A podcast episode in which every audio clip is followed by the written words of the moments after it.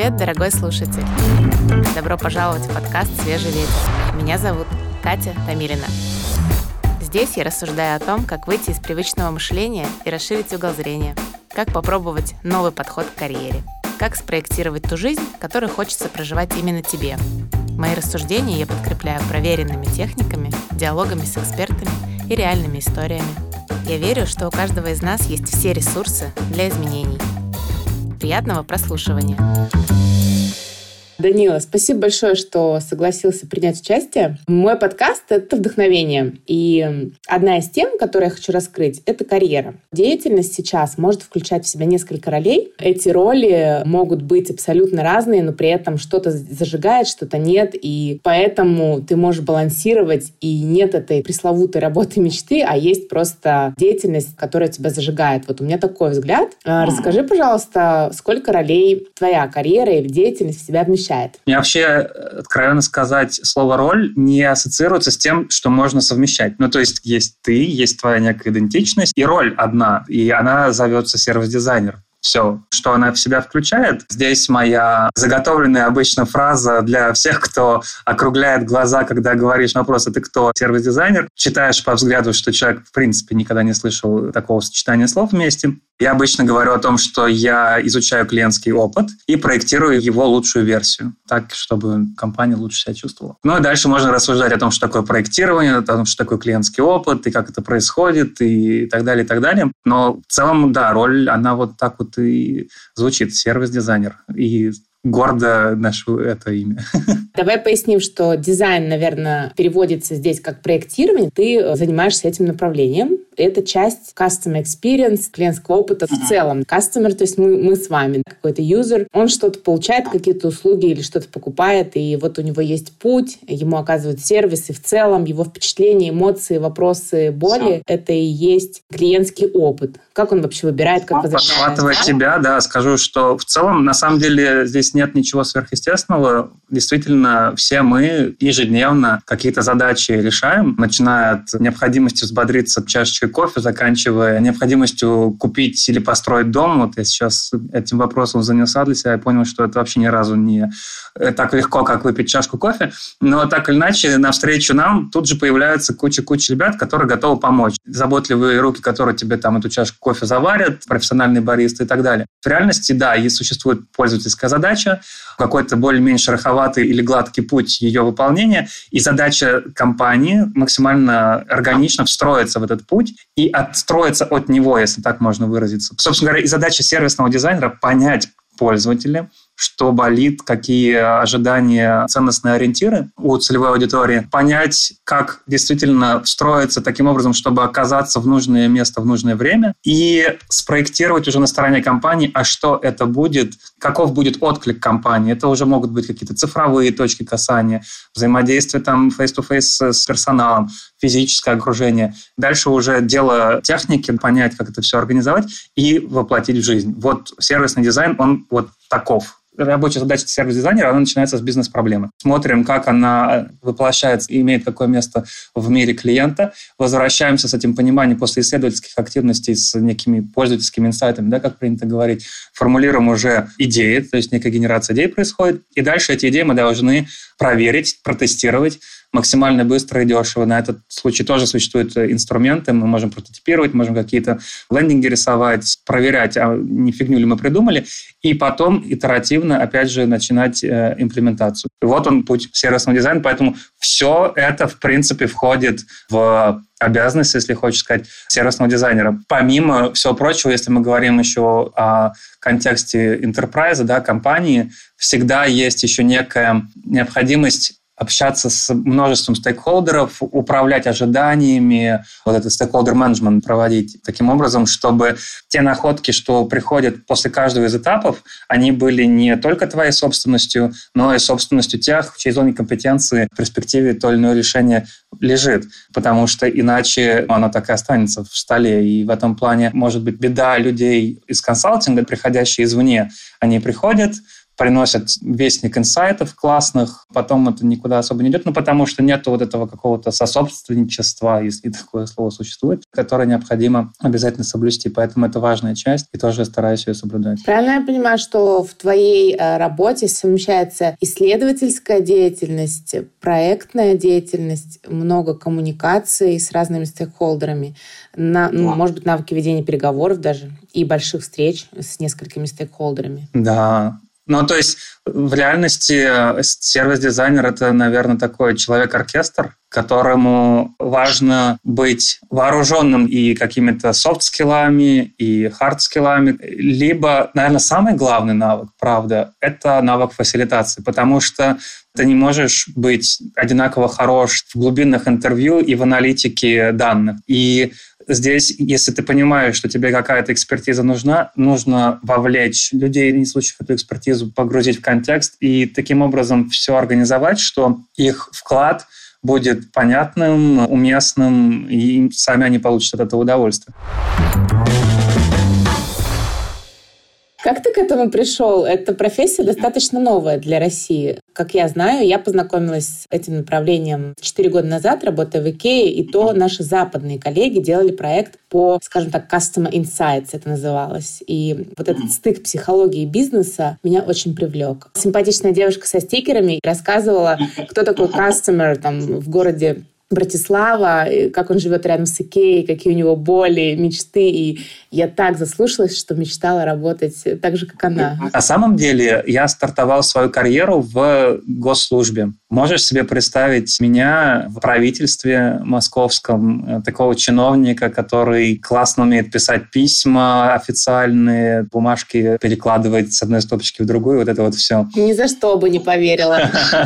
Образ не совпадает. Представь себе, это было правда, и действительно образ не совпадал. Поэтому в какой-то момент я понял, что что-то не так что-то вот должно быть по-другому. И я действительно начал рефлексировать на тему того, а что тогда то самое. И я буквально начал подбирать какие-то ассоциации в голове и начал просто их гуглить. То есть, а что бы мне хотелось? А что мне интересно? Облако тегов кружилось в голове, что мне любопытно что-то ценное людям доносить и формировать эту ценность, понимать, что действительно требуется для того или иного человека. Кастомизация, еще что-то. Потом я пришел к слову дизайн. Google меня привел к дизайн thinking, как якорному хэштегу всему тому, что я пытался в этот Google пихнуть и как, я не знаю, шар судьбы э, что-то тут достать. Свободная ассоциация это еще называется. А, да-да, и оно сработало, ты представляешь себе? И дальше произошло невероятно. Я вбиваю этот дизайн thinking, о, классно, читаю описание, думаю, то, что нужно, класс. Дальше начинаю по ссылочкам лазить и понимаю, что скоро будет Global Service Jam. Огонь. Я быстро регистрируюсь, прибегаю туда и оказываюсь первый раз атмосфера атмосфере вот этих стикеров прекрасных, да, вот это все.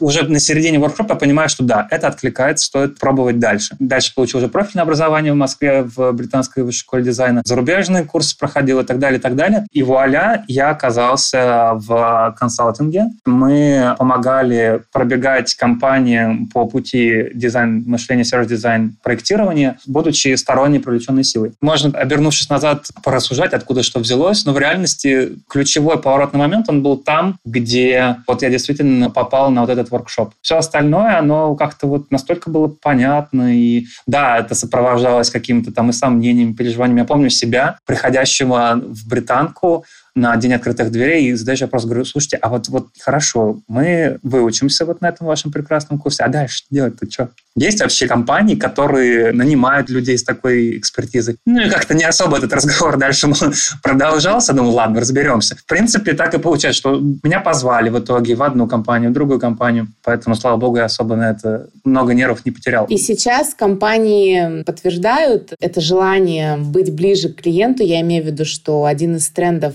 клиентоцентричность, как вообще компании разворачиваются к клиенту или даже к заказчику или к сотруднику. И у этого направления есть будущее, я вижу. Как ты? Я согласен. Ты понимаешь, дело в том, что у компании просто другого выхода нет. К счастью или к сожалению, но в моем представлении к счастью, особенно это хорошо понятно на таких зрелых рынках. В эту историю легко, например, идут компании финансового сектора. Есть страховка. Обязательная ОСАГО, не обязательная каска. Допустим, берем вот эту ОСАГО. Одинаковая цена законодательно установленная одинаковая цена. То есть ты здесь не поиграешь. Ты дешевле, попроще, получше. Абсолютно одинаковые, входящие в стоимость набор опций. Чем ты привлечешь клиента? Только тем, каким образом ты даешь понять, свое небезразличие к его ситуации, каждый момент, который так или иначе связан с твоей зоной присутствия на рынке. Только так. А ты до сих пор работаешь в консалтинге или ты работаешь внутри корпорации теперь? Нет, я сменил поле, я in-house уже чуть больше года. И это был прямо сознательный шаг. Тоже звезды хорошо сошлись, потому что и мне было интересно, и в видео, куда я пришел, тоже такой внутренний запрос был. Для меня сервис-дизайн или дизайн мышления остается прочным таким способом мышления. Я уже мыслю как какой-то исследователь, когда нужно что-то поисследовать, или как создатель, или провожу генерацию идей, когда у меня какой-то затык сама с собой. Это действительно работает. А что у тебя? Как сервис-дизайн в твою обычную жизнь э, тоже вписывается? Это для тебя тоже способ мышления или что образ жизни? Я не знаю, что это. Я соглашусь с тобой в том, что в какой-то момент ты начинаешь просто иначе мыслить и как-то смотреть на вещи, и развидеть уже их по-другому невозможно а жизнь. Я, наверное, поймал проклятие сервисных дизайнеров и продукт-оунеров, потому что я не могу пройти мимо какого-нибудь сервисного решения, не напоровшись на какой-нибудь баг. Я тоже, как и ты, наверное, какие-то вещи просто в жизни решаю так, как решает сервис-дизайнер. Но вот нужно организовать ребенку день рождения. Что делает Даня? Расчехляет стикеры и давай, значит, так, клиентский путь родителя, который придет на день рождения. Путь ребенка, путь моего ребенка. Так, что, как они узнают, как они они придут, как снавигируются, как их встретят, как они там найдутся, что будут делать, пока дети тусят а что будут дети делать, вот и так далее, и так далее. Я что буду делать, что мой ребенок, что будет делать второй ребенок, потому что день рождения у первого ребенка. Начинается вот эта вся история. В принципе, не rocket science день рождения, да, организовать, ну, как бы понятные вещи.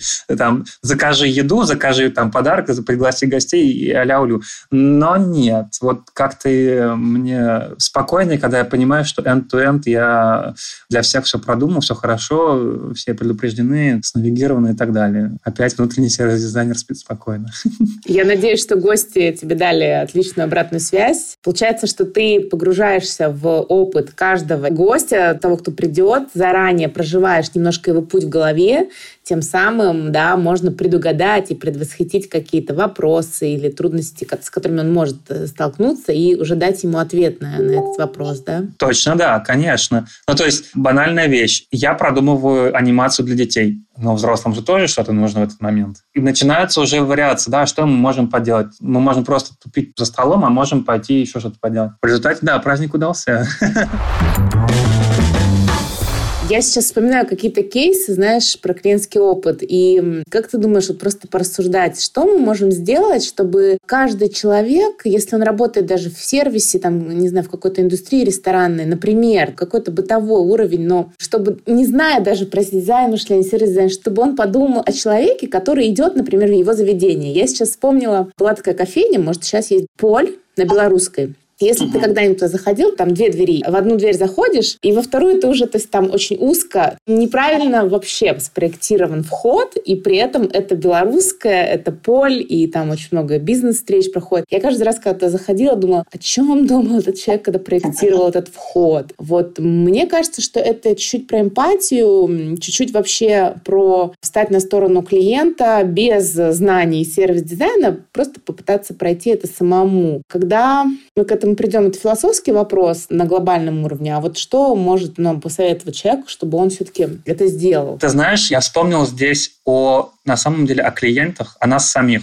сила, она на нашей стороне, на клиентской. Бизнес, пока гром не грянет, мужик не крестится, по крайней мере, в российских реалиях. Пока люди ходят, долбятся об дверь и молчат, с чего бы вдруг менять дверь? Если каждый первый скажет, два, что, эту дверь повесили здесь. Один сказал, другой сказал, пятый, двадцать пятый, когда, не знаю, 300 человек на дне вот этих вот клевых чуваков в дорогих костюмах сказали с такими дверьми, последний раз вообще, когда к вам захожу, все. Тут, возможно, какие-то там шестереночки заработают. Это же решение на чьей стороне? Не официант, администратор. Это может быть вообще люди, которые, в принципе, могут вообще туда не заходили ни разу. Услышьте все меня Если вы сталкиваетесь с чем-то, что вас не устраивает, скажите об этом. Парадокс в том, что зачастую, и я с этим сталкивался, на той стороне люди хотели бы слышать что-то подобное. Какое будущее для себя ты видишь? Сервис-дизайнер forever или ты смотришь еще на какие-то направления, которые тебе интересны в карьере или, может быть, в хобби, неважно. Что дальше или что параллельно? Что еще увлекает?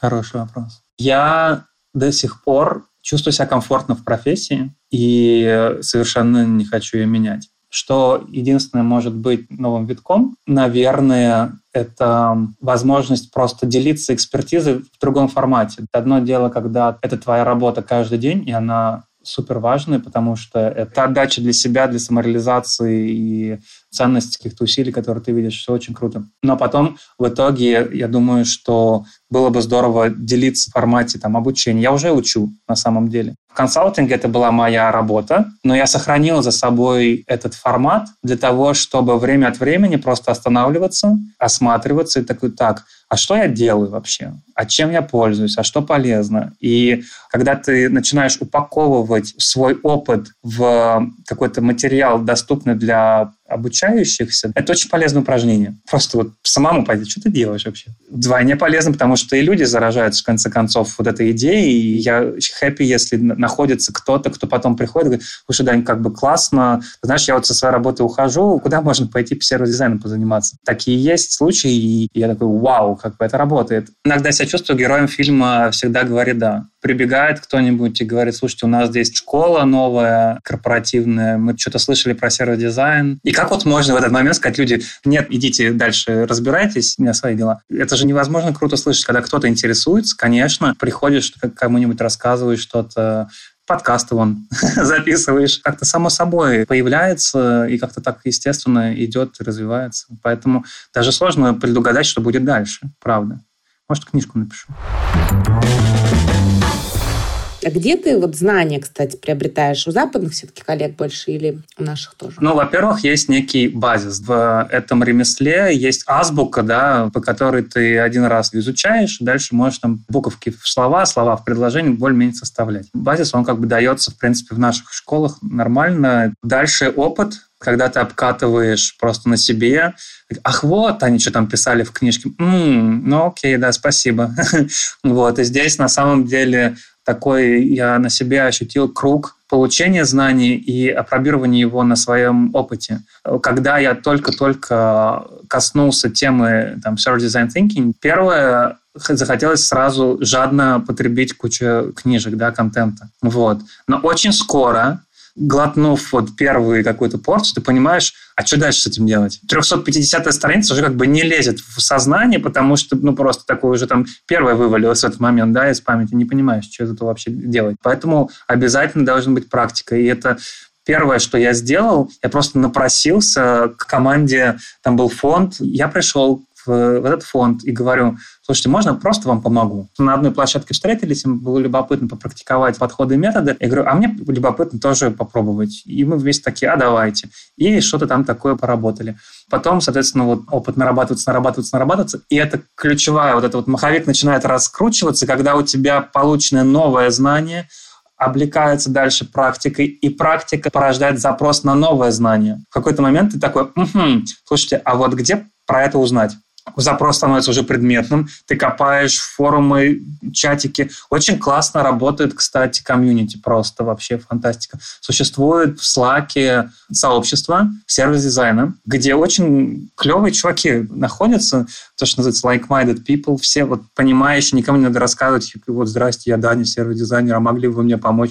Не, я говорю, гайс, такая ситуация, что бы вы там сделали? Раз, вбросил, вот, а там еще с учетом там, часовых поясов, да, там штаты, не штаты, ты там вечером вбросил, на утро тебе уже кто-то, кто проснулся, допустим, в Штатах, там, уже что-то ответил. И все, это работает. Ну, общение на конференциях очень такое прямо ресурс обалденный. Да вообще, как-то с людьми общаться, ну, наверное, самый правильный источник знания. Даже не из индустрии. Просто внутри, в компании есть люди, которые разделяют с тобой какие-то ценности. И, может, они не учились сервисному дизайну никогда. И ты для них такой прикольный чувак с каким-то там набором фасилитационным приходишь, что-то там не знаю, работаешь.